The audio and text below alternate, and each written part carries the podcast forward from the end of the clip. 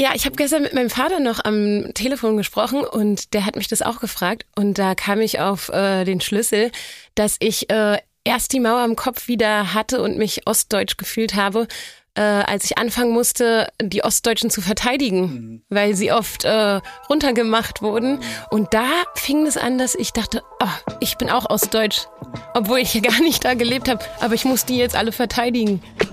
B O M Berlin Ost Migrantisch. Deutschlands erster ostmigrantischer Podcast mit echten Berliner Biografien.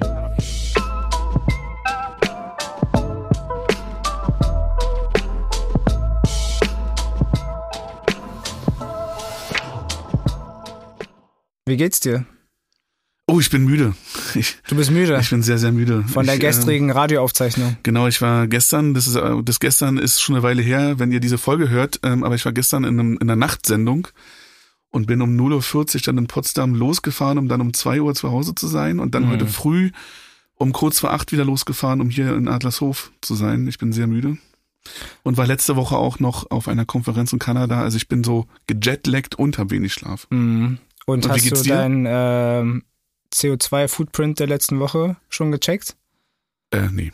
Gut. Darüber möchtest du nicht sprechen. Nee. Du möchtest über Musik sprechen. Ja. Nee, erstmal will ich wissen, wie es dir geht. Mir geht es sehr gut. Ich habe ähm, auch eine Reise vor mir. Morgen geht's nach Amsterdam im Zug, sechs Stunden. Alle, mit denen ich geschrieben habe, die in den letzten Jahren irgendwas mit Amsterdam zu tun hatten, haben mir gesagt, dass ich eine Verspätung haben, haben werde.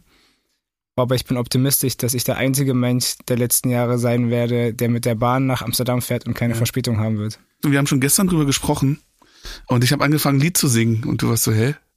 Äh, es gibt dieses Lied mal wieder nach Amsterdam fahren von Mutabor. Mhm. Und das passt ja ganz gut. Wir haben heute eine Musikerin bei uns in der, in der Folge zu Gast. Äh, die sitzt hier auch schon, guckt uns an und wir, wir werden sie auch gleich reinholen. Ähm, ja. Aber vorher. also erstmal war ich irritiert, dass du singst. ja, ich, und ich singe total gut, ne? Also ich krieg zumindest wer, immer, wer hat dich angelogen? ich krieg zu Hause immer das Feedback, dass ich nicht singen kann. Ja. Äh, von jemandem, der nicht singen kann. Aber ähm, okay.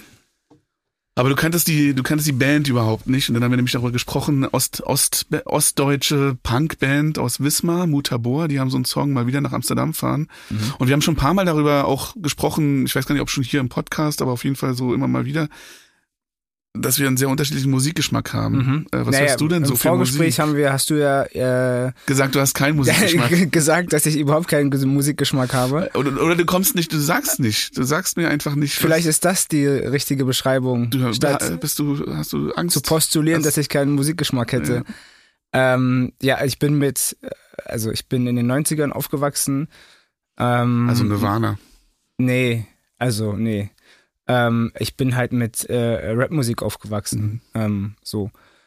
Ähm, mit das, was wir als Straßenmusik identifiziert haben, mit irgendwie äh, Breakdance und all das, was halt in so äh, migrantischen äh, äh, Kreisen als, als cool definiert wurde. Fantastischen Vier. Ja, nee. Ich meine, das, das also war in den 90ern mein Bezug zu Rapmusik. Ja, ja ja, nee, also bei mir ging es natürlich äh, um, um, um, äh, um Rapmusik von schwarzen Menschen, so mhm. ganz klar. Also das, was von aus, aus Amerika übergeschwappt ist und auch dann eher, keine Ahnung, wir hatten, es gab ja Anfang der 90er, gab es Kartell in, in Berlin, äh, also aus Berlin, eine äh, deutsch-türkische äh, Rap-Gruppe aus mhm. Kreuzberg. Ähm, das ist halt das, was, was mich halt angesprochen hat und was irgendwie so Ausdruck äh, von unserer Lebenswelt quasi mhm. war und wo mhm. wir uns, womit wir uns auch besonders cool fanden. Vor allen Dingen auch, ne, das ist ja auch etwas sehr Männliches, äh, diese Art und Weise, wie diese Musik gemacht wurde und zelebriert wurde. Und da konnten wir dann auch uh, unsere Männlichkeit damit identifizieren. Mhm. Genau, das war meine und, Musik. Das, das finde ich interessant, weil ähm, weil ich habe ja und das ist ein anderen Podcast, den ich mache und da hatte ich einen, einen Kollegen von uns zu Gast, Aladin Emma Falani, und der sagte nämlich sowas Ähnliches, was du auch gesagt hast, nämlich dass er in seiner Jugend das Gefühl hatte, dass eigentlich Hip-Hop wäre die natürliche Musik für ihn als jemand mit Migrationsgeschichte. Er ist aber zum Punk gegangen. Mhm. Und meine 90er Jahre Musikerfahrung ist Punk, Deutschrock. So, ja. Also das ist so, so eine Mischung irgendwie. Also die Ärzte ähm, waren eine ganz wichtige Band ähm, für mich ähm, in, in meiner Jugend, in, auch in den 90ern. Und genau, und seine, seine These war zu sagen, na ja, Punkrock ist eigentlich eine sehr privilegierte Musik. Mhm. Ja, das sind sozusagen Bürgerschichtskinder, die ähm, das System kritisieren, von dem sie eigentlich profitieren. Mhm. Und Hip-Hop ist eine Musik, wo die, die tatsächlich exkludiert sind, das System von außen kritisieren, aber eben eher mit dem Impetus, dass man eigentlich dazugehören will. Und deswegen geht's auch viel um ähm, ja, weil, um also, ja. So bling bling. Genau, so. es geht halt, genau, um Rassismus, Diskriminierung und so weiter. Aber es geht auch darum, und ich glaube, jetzt sind wir gesamtgesellschaftlich in Situationen, wo wir einfach auch sagen können, äh, wir nehmen uns was ungehört, uns mhm. gehört, und wir lassen uns das auch nicht wegnehmen. So, so ein bisschen mhm. über Coolness gespielte Selbstverständlichkeit, dass politische Rechte, Menschenrechte mhm. eben auch diesen Menschen äh, zustehen mhm. und dass mhm. diese Menschen sich diese holen. Welche, welche ähm, spielte Advanced Chemistry eine Rolle für dich? Jetzt im deutschen Kontext? Nee. Fremd im eigenen Land? Okay. Also ja, kenne ich natürlich, ja. aber ähm, war jetzt nicht super präsent. Ja. Und ich meine, also als ich aufgewachsen bin, mit mir ist ja auch, also mit mir und anderen Menschen, ist ja dann äh, äh, Hip-Hop in Deutschland und Rapmusik in Deutschland immer popkultureller geworden. Mhm. Also ja. so, ne, wir sprechen ja, wir können ja nicht mehr äh, darüber sprechen, dass, da, dass, dass Rap und Hip-Hop ähm, mhm. eine, eine Subkultur ist in mhm. Deutschland. Ich meine, so. Jay-Z ist wahrscheinlich der reichste Musiker. Ja, genau, aber also so, so viele äh, äh, Hip-Hop-Stars und Rap-Stars, ja. die wir in den letzten 20 Jahren produziert haben in Deutschland, das ist ganz klar Popkultur und ja. ähm, wie das auch, wie breit das auch konsumiert wird. Ja, ja. Okay. Ja, das ist mein äh, Musikgeschmack. Äh, mit der Musik und bin ich aufgewachsen. Und jetzt haben wir dich immer noch nicht singen hören. nee. Äh, wir dich singen auch nicht. Auch nicht. ähm, aber es wäre vielleicht so ein guter Moment, um unseren Gast mit reinzuholen. Absolut. Die, die richtig gute Übergang ist, wir haben gerade über Musik aus den 90ern gesprochen, unser Gast ist in den 90ern geboren. Hallo Rubini. Ja, hallo. Rubini Zöllner, 1992 geboren. Genau. In Berlin Mitte. Ja. Und du bist, du machst vieles, aber du bist, ich glaube, du hast in unserem Vorgespräch gesagt, du würdest dich als am, am allerersten als Musikerin bezeichnen.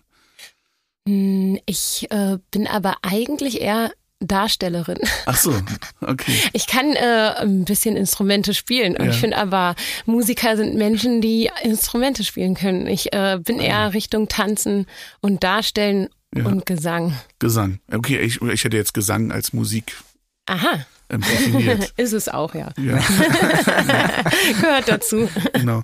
Und ähm, also man kann mit dir über ganz viel reden. Du bist in Berlin Mitte geboren, ähm, ja. aber als es die, da gab es die Mauer schon nicht mehr. Genau. Ähm, und nur in den Köpfen gab es sie noch. Vielleicht, weiß man nicht. Also nicht wie bei allen. Denn, wie ist es denn in deinem Kopf?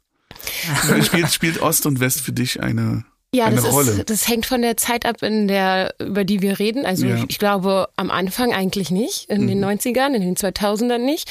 Und äh, seit ich 20 bin, äh, also in den 2010ern, äh, fing es wieder an, dass ich eigentlich schon wieder so ein bisschen eine Mauer aufgebaut habe, mhm. die äh, eigentlich schon weg war. Kannst du erklären, warum das so ist?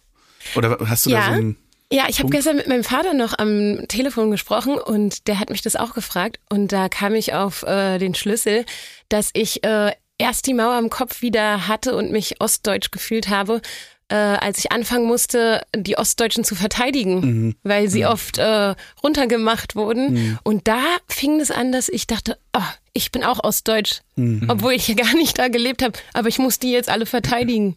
Mhm. Und äh, aber glaubst du, das hat, hat was damit zu tun, dass du ähm, dich verändert hast im Sinne von ins Erwachsenenalter getreten und so ein Bewusstsein entwickelt? Ja. Oder andersrum, dass wirklich die Ereignisse da waren, die dafür gesorgt haben, dass du dich damit beschäftigst und denkst, ich muss die jetzt verteidigen? Äh, ich glaube, ja, also das zweite eher, dass ich mhm. äh, durch die Ereignisse angefangen habe, das zu verteidigen, weil ja wahrscheinlich auch, wenn man neun oder zehn Jahre alt ist, dich keiner darauf anspricht, dass es dann automatisch, mhm. dass äh, Leute mit 20 auf einmal komische Gedankengänge haben, die Kinder mhm. gar nicht haben. Ja, mhm. ja. Mhm. Und was waren das für Ereignisse? Ja. Na, zum Beispiel, äh, ich war die Einzige, die aus Berlin kam, obwohl ich in Berlin studiert habe. Mhm. Und dann kam eine und äh, die, also das äh, Studium war an der Universität der Künste in Berlin, in Berlin-Wilmersdorf, mhm. ehemaliges, genau, ehemaliges Westberlin.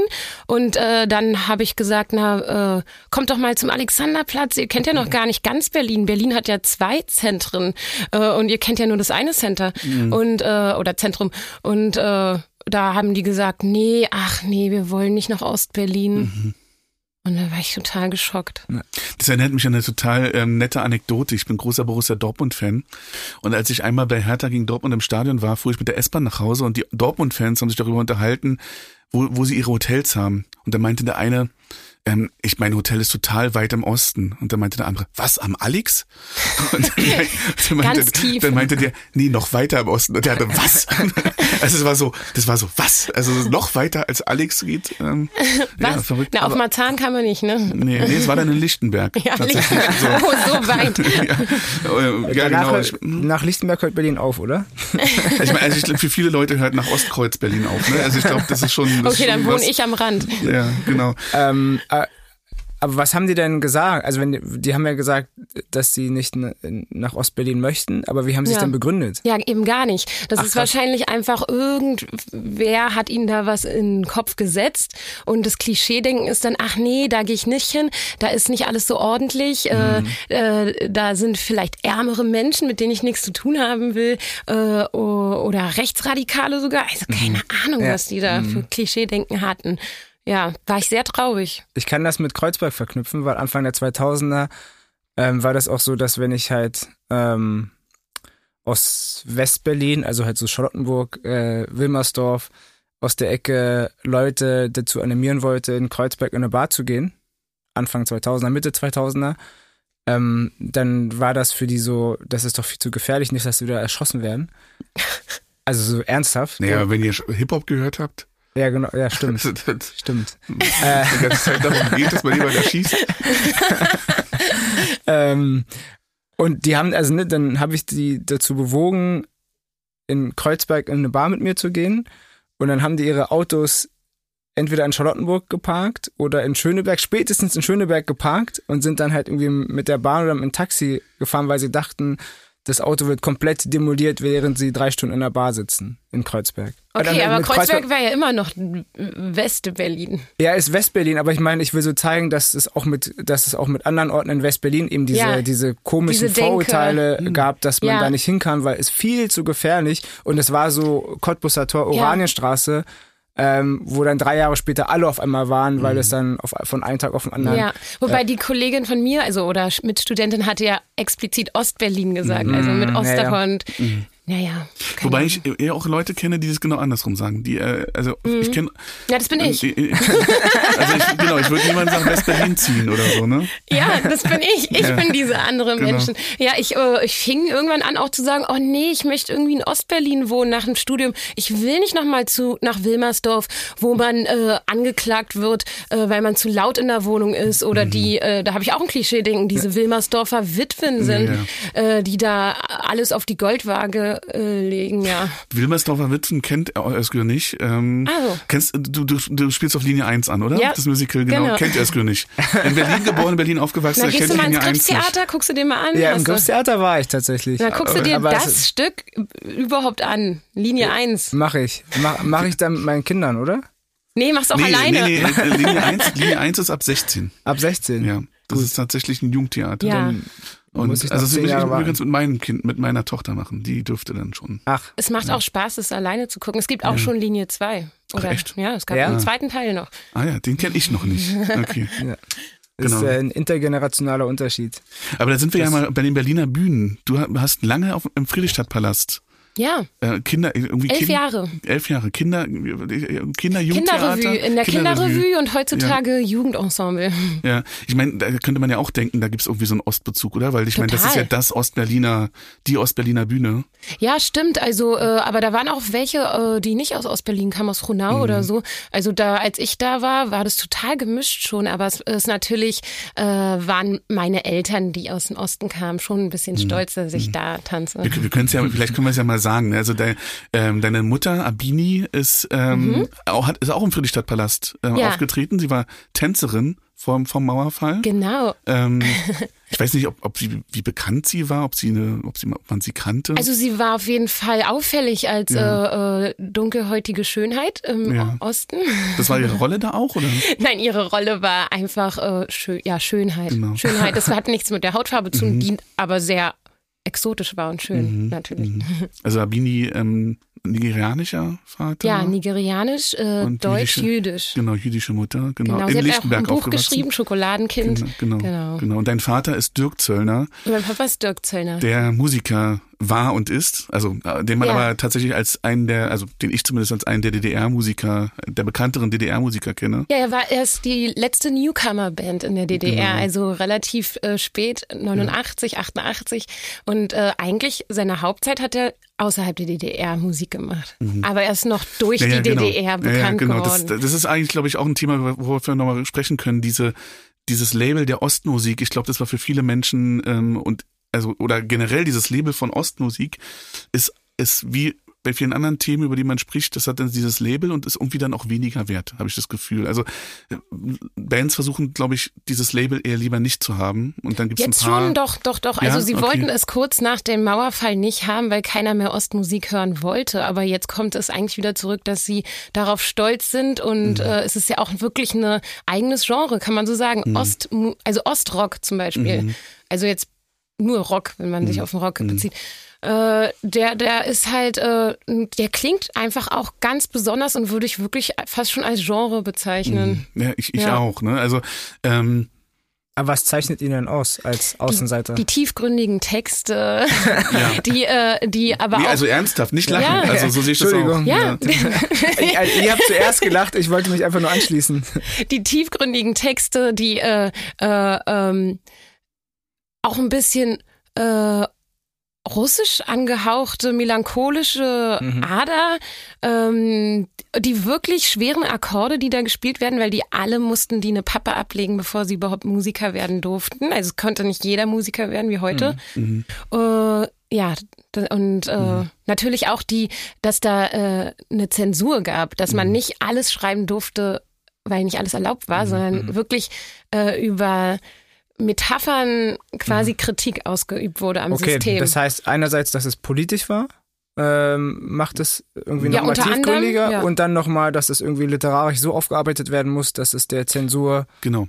Also, äh, ausweichen ja, kann. und häufig melancholisch, also es war fast nie Tanzmusik. Mhm.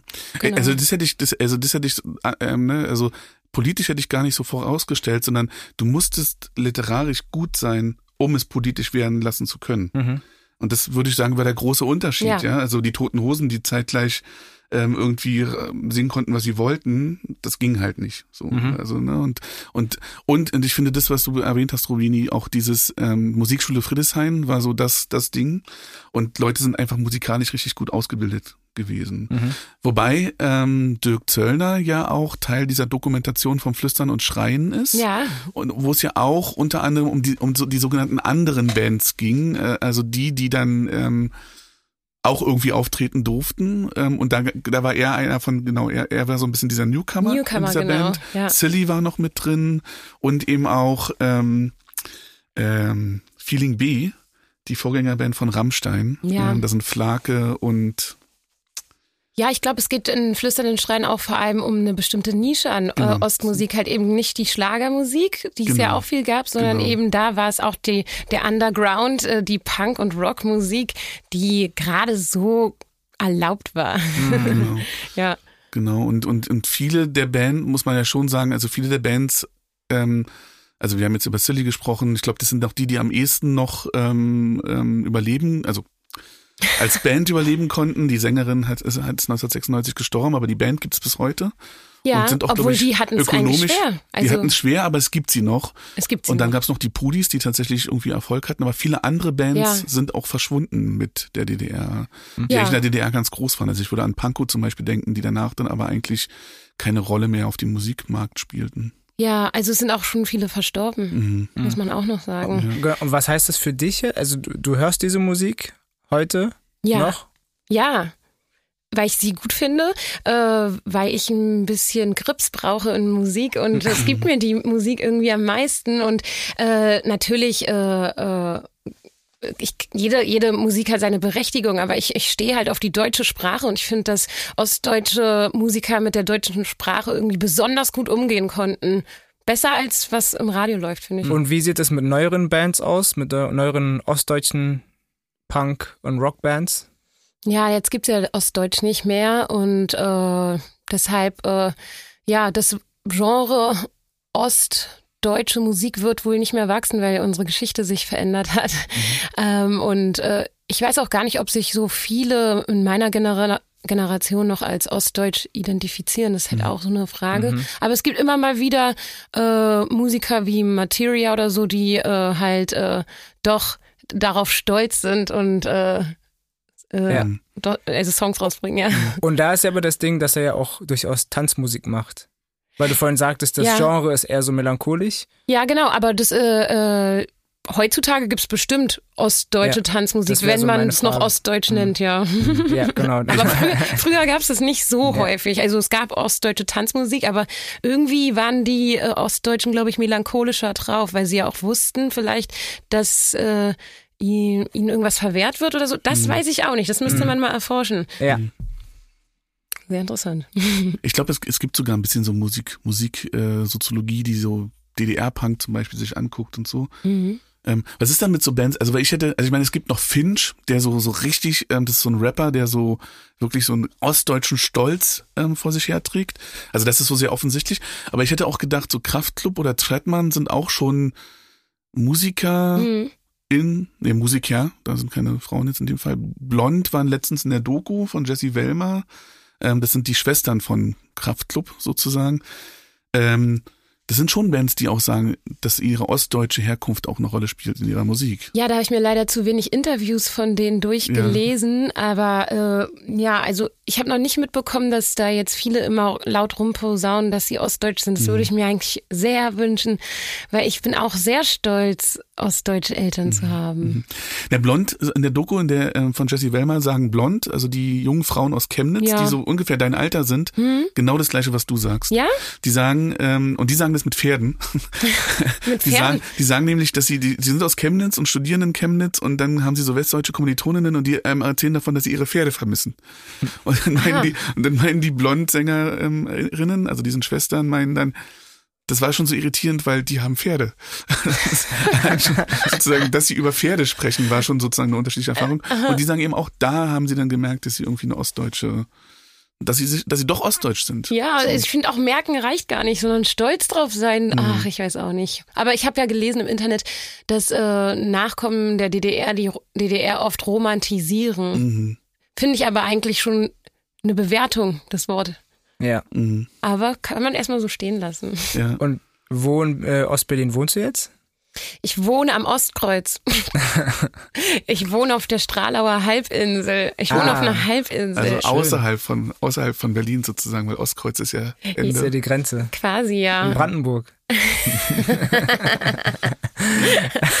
ja, nee, ich wohne auf einer Halbinsel, äh, die damals irgendwie gar nicht benutzt werden konnte als hm. Wohnort hm. und jetzt total beliebt ist.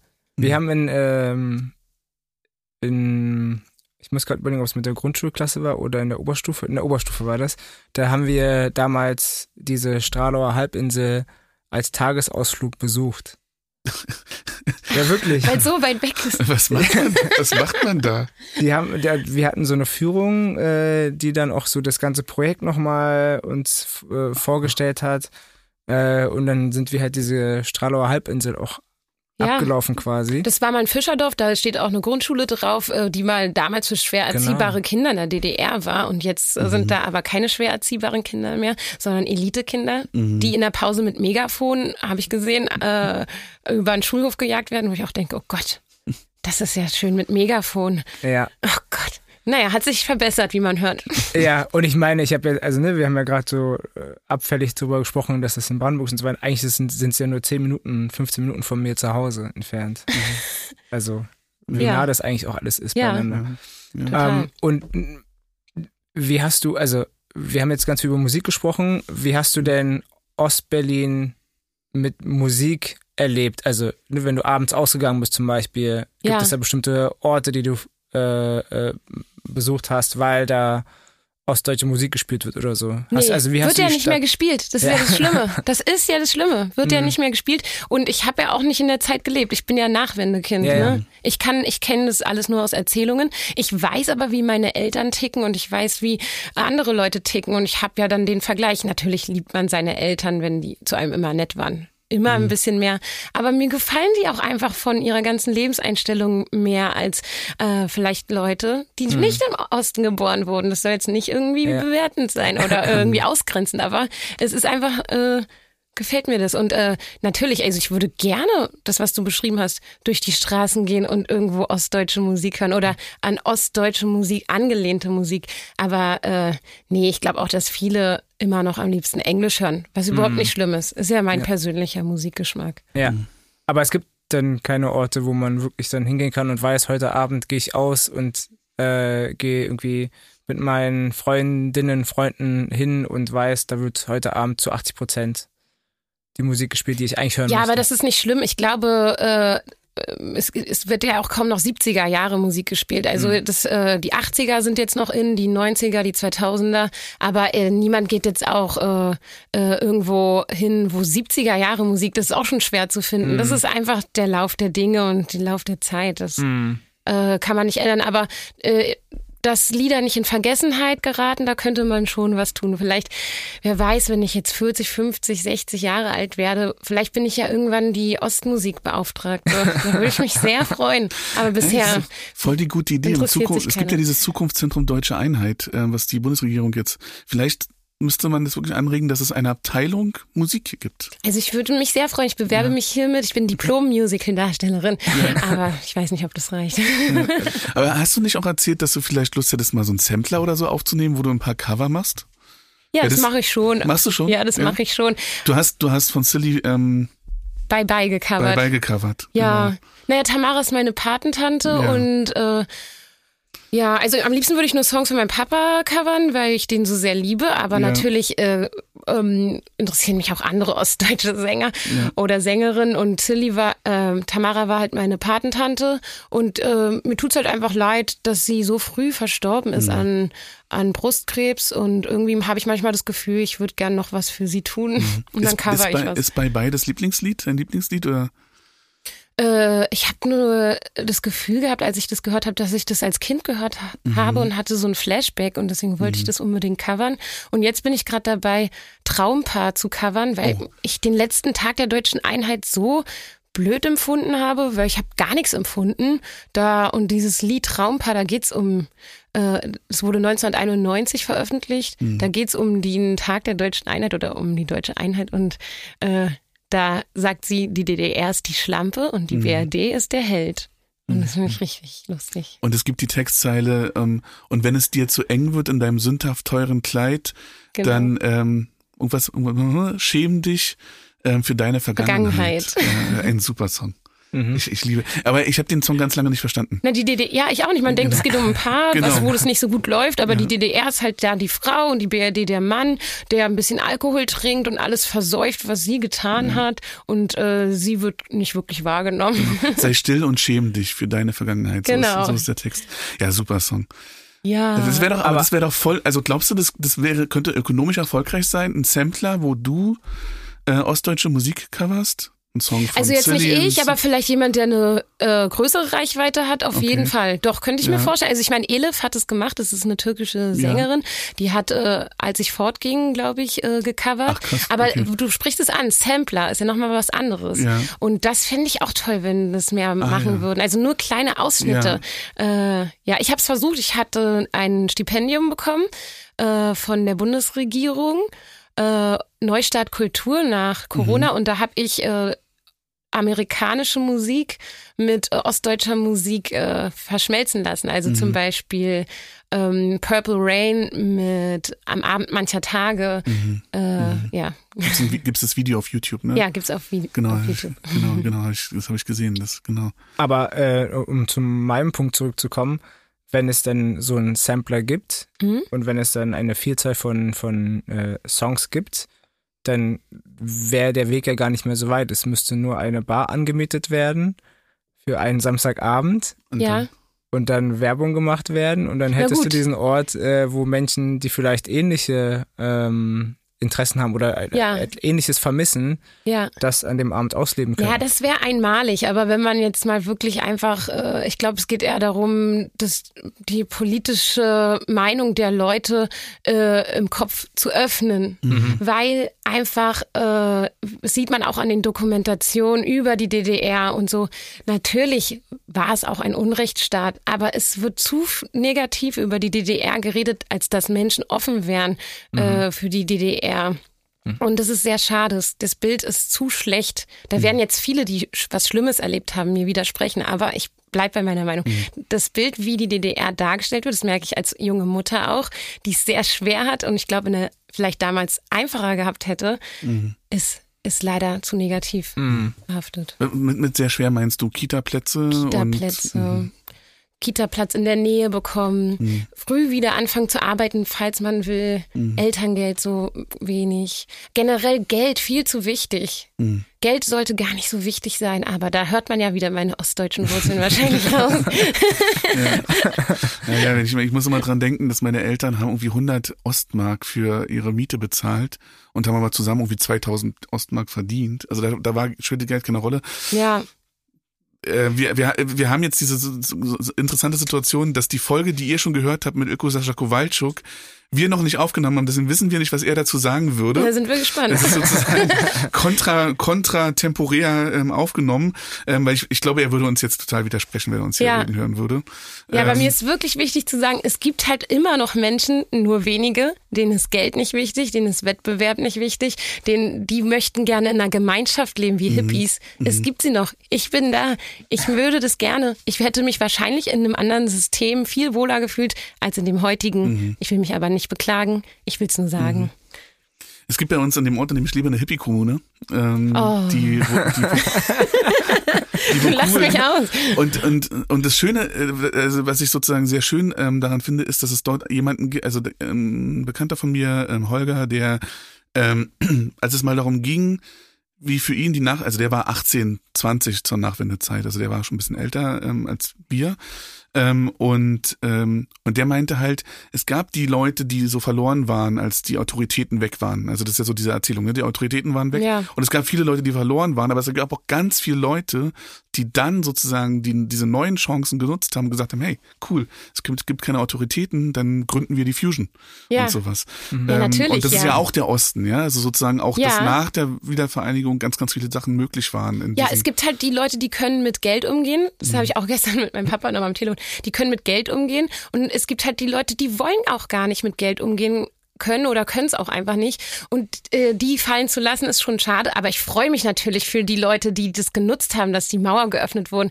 Und ich, ich bin ja auch froh, dass die Mauer offen mhm. ist. Ich finde aber die Leute, die halt dort gelebt haben, die haben, die können Systeme vergleichen. Mhm. Und die BRD-Bürger ehemaligen können es nicht vergleichen. Mhm. Und es ist doch echt toll, dass man sagen kann, ah nee, das fand ich da besser.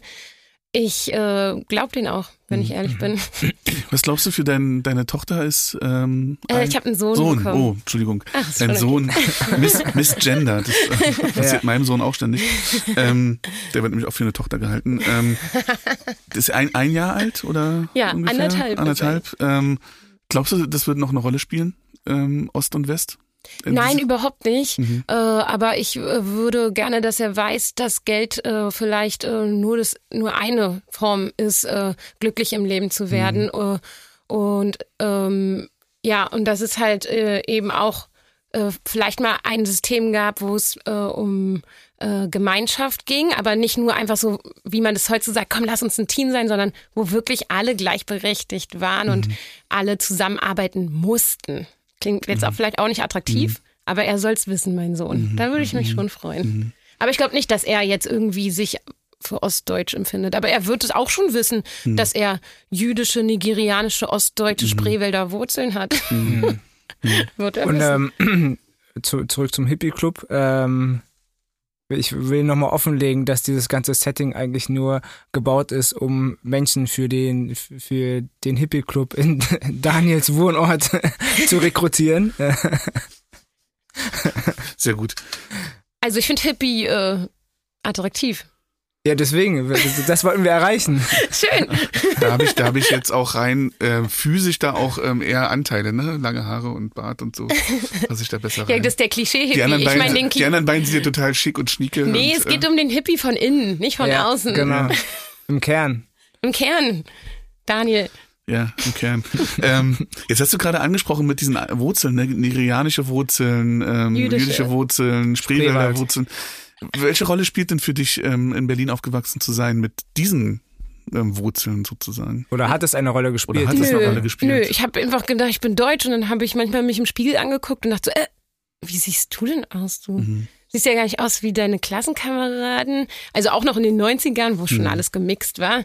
Aber ich fühle mich so deutsch, äh, dass ich sogar manchmal den Vorteil habe, dass ich durch meine Hautfarbe nicht so leicht für rassistisch gehalten werden äh, kann, wie ich eigentlich vielleicht sogar bin. Wenn ich eine weiße Haut hätte. Aber ich werde nie als Rassistin bezeichnet, obwohl ich es vielleicht sogar manchmal bin. Mhm. Aber ich kann ja gar nicht rassistisch sein. Ich habe ja ein bisschen dunklere Haut. Okay. Ja. Aber genau, wir, haben, wir hatten ähm, auch schon in führender Folge, Folgen darüber gesprochen, dass es, also meine Klasse war weiß. So, äh, ne? Und das, das Ja. war bei dir offensichtlich auch so. Du, du, du bist ja schon, bist da schon aufgefallen. Naja, ich sag mal so, die, die nicht weiß waren, die das hat man denen irgendwie auch angemerkt. Ich war halt einfach von innen, innen total weiß, von innen drin. Also, äh, pff, ich habe schon gedacht, dass auch ich, also als dunkelhäutigere, habe ich auch gedacht, na, der kommt nicht aus Deutschland, wenn der dunkel war. Und habe selber gar nicht gemerkt, dass ich dunkel bin. Da wurde, da wurde Özgür ja gerade geadelt im Vorgespräch, ne? Im Vorgespräch wurde ich als äh, Deutsch äh, gekennzeichnet, weil ich deutsch aussehe. Was du ja, Ja. auch bist, äh, also du hast ja einen deutschen Pass. Stimmt. Also die, die Frage ist ja, was ist ich Deutsch? bin, die. AfD würde sagen, ich bin ein Passdeutscher, also kein richtiger. Nee, du bist ein Oreo-Keks, von außen dunkel und von innen hell. Vielleicht? Nee, warte mal, von außen nee, hell und innen dunkel. Von, ja, genau. Also so eine Ganz Prinzenrolle. innen. Und ich bin eine Kokosnuss, von außen dunkel und innen hell. ja, Verstehst du? ja. Finde ich gut. Ist das nicht das? Nein, er ist eine Nein. Prinzenrolle und ich bin eine Kokosnuss, weil Ich er sehe weiß aus, ist bin aber, aber vielleicht vom Kern nicht türkisch. weiß. Genau. Türkisch. Und ich bin von außen mh, vielleicht sich aus wie eine Marokkanerin, bin aber eigentlich total deutsch. Dann bin ich ein Leckermäulchen. Das musst du erklären. Kennt ihr das? Ja, klar, ich kenne Das Ich das. ist kenn total das weiß, auch. ist total weiß.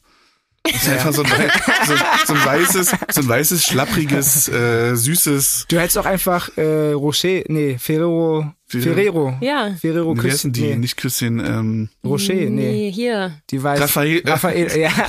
Gian Piero sagt aus dem weil es ein, er sagt das nur, weil es ein italienischer Name ist. Raphael, Raffaello. Also du bist von außen weiß und innen weiß. ist okay. Ne, und Ja. so, so schlapprig süß so, ne? Also irgendwie auch nicht so richtig. Schön. Sag du es. Leckermäulchen ist eine meiner größten Enttäuschungen. Also das ist, ich- also ich weiß nicht, ähm, keine Ahnung, ob wir da jetzt auch noch drüber reden wollen.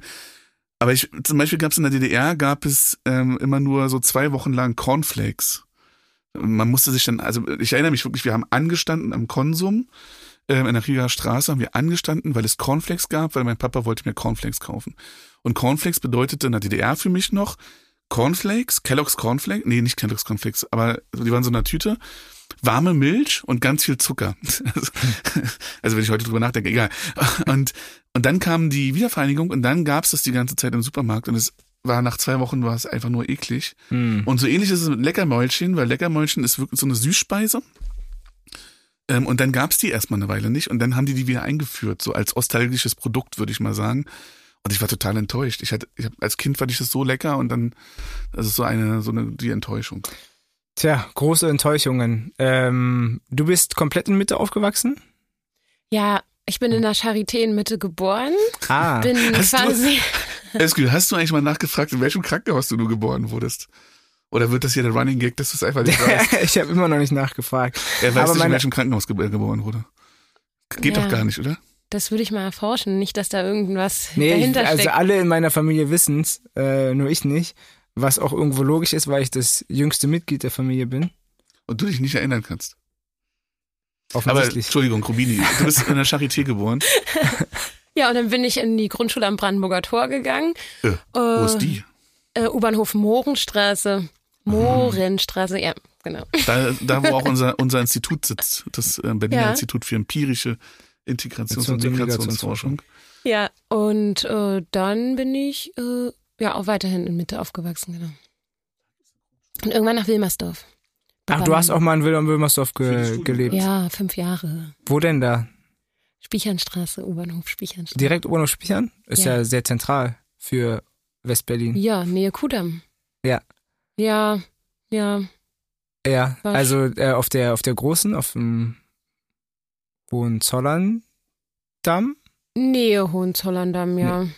Okay. Also nee, eher in einer ruhigen Straße, in der Schaperstraße. Okay, mhm. Ja, ja. Ja, war langweilig. Wirklich langweilig. Welche Jahre waren das? Da war nicht mal ein Döner. Äh, ja, Spichernstraße ist eher befahren und nicht so. Es ist einfach langweilig. Ja. Also selbst am Kudamm gab es irgendwie keine Kneipen. Also ja. wenig Kneipen. Verstehe ich nicht. Keine Spätkäufe. Wenig ja. Döner. Ja. Also als ich da gewohnt habe, 2011 bis 2016. Ja, ist nicht die migrantische Ecke äh, Charlottenburg, Wilmersdorfs. Ja. Es war einfach wie in jeder anderen Stadt auch. Es war mhm. nichts, also so wie, keine Ahnung, nichts Besonderes. Ja. ja. Finde ich. Ja. Aber ist in Strahlau viel los? Nee, jetzt auch nicht. Aber nee. ich bin ja jetzt auch älter geworden. Okay. Damals war ich Studentin. Ja. Aber äh, ja, Späti, also Späti-Kultur ist dann doch relativ schnell im Ostkreuz, muss man sagen.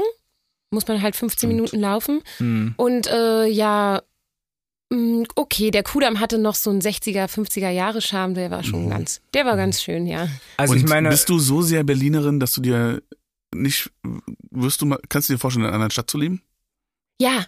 Ja. Ich könnte mir noch vorstellen. In Deutschland? In eine westdeutsche in Deutschland. Stadt? Westdeutsch? Ja, ja. Ich habe äh, als Musical-Darstellerin durfte ich auch schon in Baden-Württemberg leben, in Schwäbisch Hall. Mhm. Oh, das fand ich schön. Ach, wirklich? Ja, also Baden-Württemberg fand ich sehr schön. Aha. Und ja. äh, was wäre deine äh, ich bin ja nicht rassistisch äh, äh Westdeutschland gegenüber oder was ist hier also jetzt gerade los? Nee, aber Schwaben? Ostdeutsche. Äh, Liebe äh, Schwaben. Ostdeutsche Stadt? Wo Eine würdest du da Stadt? gerne leben? Oh, da gibt's viele. Leipzig, Dresden. Ja, aber ich glaube, Chemnitz war jetzt nicht so meins. Ja. Mhm. Aber ich war ja genauso viel in Westdeutschland wie in Ostdeutschland. Also, ja. Nur Musical Hauptstadt wäre Hamburg, oder? Hamburg, ja. Also Hamburg, da sind die meisten Musicals. Ja, da würde ich aber nicht so gern leben. Ich kann es ah. nicht sagen, die haben die, die Norddeutschen, es gibt ja auch noch andere Himmelsrichtungen, ja. die Norddeutschen, äh, die sind mir manchmal zu distanziert so ein bisschen. Ne? Als Berlinerin ist man dann doch sehr direkt ja. und mhm. frech. Ja. Ich mag das mehr. Mhm. Ich wollte nur sagen, in Charlottenburg gibt es auch Kneipen in der Nachbarschaft, wo ich aufgewachsen bin. Das ist ja eine historisch eine Arbeit, ein Arbeiterviertel. Ja. Und da gibt es auch äh, äh, viele Kneipen, aber ist natürlich nicht so in der Nähe von Spichernstraße. Ja gut, also ich habe ja schon das Gefühl, dass da halt dann auch eher ältere äh, Menschen sind, nur ältere Menschen mhm. und das ist viel durchmischter, äh, finde ja. ich. Also nur was ich an Erfahrungen gemacht habe, das ist jetzt hier ja, meine ja. persönliche Erfahrung. Ja, ich habe nämlich na, gerade nachgedacht, das Einzige, was so ein bisschen, was so auch die ganzen Studis anzieht, ähm, ist ja auf der Kantstraße das Schwarze Café. Ja, da war ich auch, ja. Genau, habe ich mir gedacht. Ja. Und alle anderen sind halt eher so schick. Na, das Schwarze Leute. Café ist halt auch einfach äh, sehr lange offen, die ganze Nacht. ja. Deswegen sind da alle. Das, weil es das Einzige ist, was offen ist. Also schließt auch nie, glaube ich. Ja, genau. Ja, genau. Also das fand ich auch toll, aber das ist halt dann eben das Café. Genau. Das gibt es ja in Friedrichshain Mehrere. viel mehr. Ja, ja, ja, auf jeden Fall. Finde ich. Mhm. Trotzdem ist es eine Institution, auch mein Vater war als Student mhm. schon da, im Schwarzen Café. Ja. Ähm, kennst du nicht, Daniel, ne? Nee. Endlich mal kann ich etwas sagen, was eine Institution ist in Berlin und du es nicht kennst. Wow. Wir haben es geschafft. Er ist nicht so oft in Charlottenburg. Nee, ja. wirklich nicht. Verstehe ich. Aber ich habe in Wilmersdorf, ich habe in, ich hab, ich hab in Wilmersdorf mal Pizzen ausgeliefert tatsächlich ah. auf der äh, Mecklenburgischen Straße. Ähm, und mein Chef da, der da eben mein Chef war, der war Treptower und hat dann diesen Pizzaladen übernommen und hat gesagt, aber hierher ziehen? Nein, danke. Er ist dann immer von Treptow nach Wilmersdorf gefahren, weil er gesagt ja, hat. Ja, und da merkt man nicht. doch, dass die Mauer doch noch existiert. Genau. Also muss man einfach mhm. sagen, auch bei der Nach, also bei manchen Leuten unserer mhm. Generation, in der 90er Generation. Und das war, das war der Stadtteil, in dem das Trinkgeld am allerschlechtesten war. Und ganz besonders in Grunewald. Also da, wo der Gerade Por wo die reichesten genau, Menschen wo der Porsche vor, wo der Porsche vor der Tür stand, war das Trinkgeld am schlechtesten. Das ist wirklich. Also ich habe keinen positiven Bezug zu Wilmersdorf. Traurig? Ich auch nicht. Aber ich bin auch in Charlottenburg aufgewachsen, nicht in Wilmersdorf. Also es ist eine, man hat eine gewisse Sicherheitsgefühl in Wilmersdorf, mhm. ja. Also das ist schon toll. Äh, Wobei nachts, also ja? da bist du ja die einzige Person im Bus. Ich weiß nicht, für, als Mann war das für mich jetzt. Das ist doch so wunderschön. Ja, für, für manche ist es halt auch bedrohlich. Ach so, ja, okay, das so, jeder Nacht, anders. Ja, genau. Ja, das stimmt, äh, aber ich finde einfach, äh, ist wirklich langweiliger einfach. Ja, ja. Finde ich. Ich hatte noch eine, die sagte auch mir letztens, sie will nicht nach ähm, Ostberlin ziehen. Die war, glaube ich, gerade mal 18 Jahre alt. Mhm. Hä? Äh, das hat sie nur aus Hörensagen gesagt, hundertprozentig. Ja. Und da frage ich mich immer, wer sind diese bösen Menschen, die das in den Kopf setzen oder keine Ahnung. Hm. Ja. Irgendjemand muss ja damit anfangen. Aber wir hatten ja schon mal in einer Folge auch darüber gesprochen, dass es ja sowieso dieses, dieses Bild von Berlin generell als Ort, in dem man nicht leben kann. Also es gibt ja so eine deutsche, so eine zum Beispiel bayerische Sicht auf Berlin als so den Ort, der ja. als Babylon, ne? Babylon, ja, Berlin. Sodom und Gomorra. So, Sodom und Gomorra. Ja. Ähm, ja, stimmt. Und das ist ja auch, also ja. für uns als Berliner ist es ja auch was total Irritierendes. Ja, das ist gut, dass du sagst, weil ja. da fühle ich mich dann wieder gesamt berlinerisch mhm. und würde sagen, hä, ja. wieso, du kannst ja nach Charlottenburg. da würde ich dann wieder Berlin verteidigen, ja. Da fühle ich genau. mich dann äh, gesamt berlinerisch. Aber ja, es ist ja, was ich sage, ist wahrscheinlich, kann man fast sagen, Dorfgerede, weil mhm. wenn die gegenseitigen Bezirke sich mhm. hier dissen oder so. Mhm. Ne? Ja, ähm, ich meine, es gibt ja Forschung, äh, Daniel kennt das noch besser als ich, oder die Forschung, ähm, die halt auch zeigt, dass Spätis zum Beispiel Orte sicherer machen. Also ne, ah. ne, dieses, das wird ja das Bild vermittelt, Spätis ja. schaffen Chaos und da sitzt, stehen Leute davor, trinken Alkohol, bla bla bla. Ja. Äh, aber Forschung zeigt, dass diese Orte die Nachbarschaften sicherer machen, ah. weil immer jemand da ist, der potenziell Zeuge ja. oder die Zeugin ist. Ja, doch, du hast schon recht. Es sind oder eher die ruhigen, kann, ne? ja, ja, es ja. sind eher die ruhigen Wege, wo die Leute mal schnell rausgefischt werden, genau. als deswegen, was du meintest, mit allein im Bus sitzen. Genau, oder so. halt in, im Grunewald wohnen oder ich kenne Leute aus meiner Kindheit, die wohnen jetzt da oben an der Heerstraße in diesen, äh, in diesem Viertel oder diesem Ort, wo halt diese ganzen äh, Doppelhaushälften sind und so weiter. Und die haben halt ständig Stress, weil sie besorgt sind um ihre Kinder, weil es halt ein Ort ist, wo ähm, ja, Menschen, die es auf Kinder abgesehen haben, häufiger unterwegs sind, weil das einfach für die dort einfacher ist, weil mhm. es keine, keine potenziellen Zeugen und Zeugen gibt. So. Mhm. Und Spätis sind halt dann ein Sicherheitsort. Aber die werden halt gesamt, in Gesamtdeutschland als, als Chaos, mhm. also ne, so als, als Sinnbild für Chaos betrachtet. Mhm. Hm. Ja.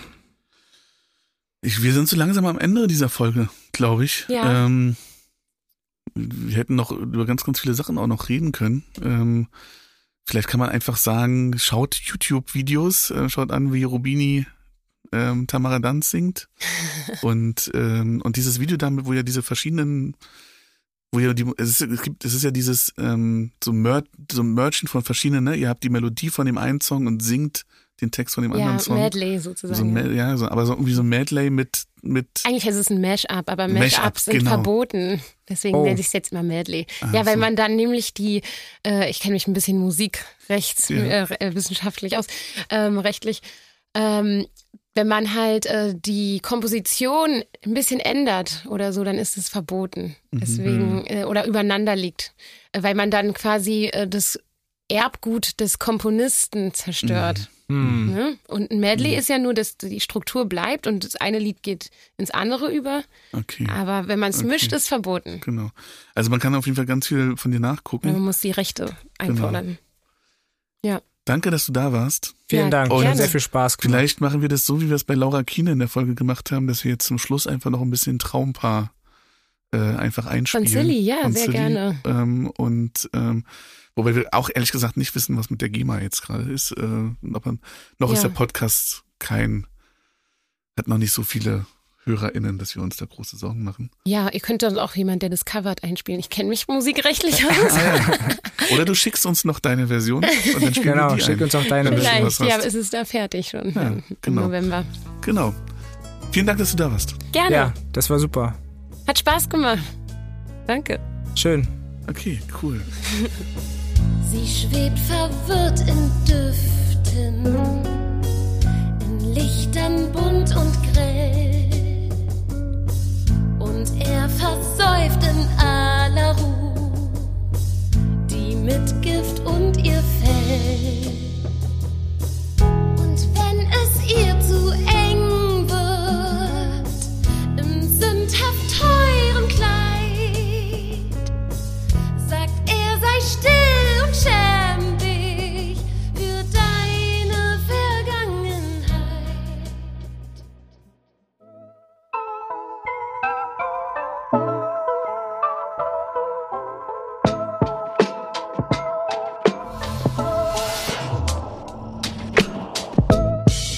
Das war BOM, Berlin Ost Migrantisch.